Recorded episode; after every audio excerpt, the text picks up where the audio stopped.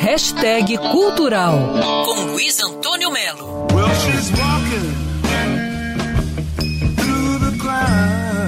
A boa notícia é que podemos iniciar 2021 vendo e ouvindo Jimi Hendrix tocando em Maui, no Havaí, dois meses apenas antes da sua morte. Foi lançado em CD, em DVD, em vinil, em todos os formatos, Jimi Hendrix live em Maui com a banda Experience, só que no baixo, ao invés de Noah Redding, está o Billy Cox.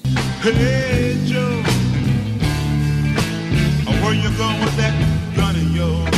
Os shows foram no dia 30 de julho de 1970, ao ar livre, um lugar maravilhoso, em cima de uma colina verde no Havaí. Jimmy Hendrix está feliz da vida. O filme tem cenas dele andando de bug na praia, mas a gente sabe que ele estava numa fase complicada na vida pessoal e na vida profissional.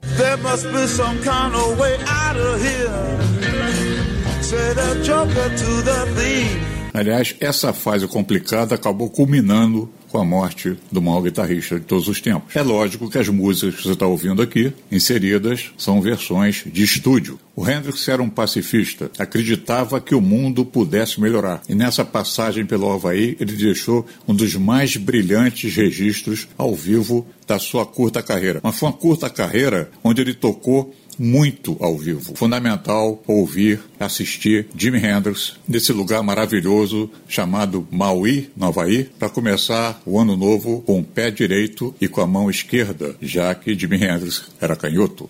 Luiz Antônio Melo para Band News FM. Quer ouvir essa coluna novamente? É só procurar nas plataformas de streaming de áudio. Conheça mais dos podcasts da Band News FM Rio.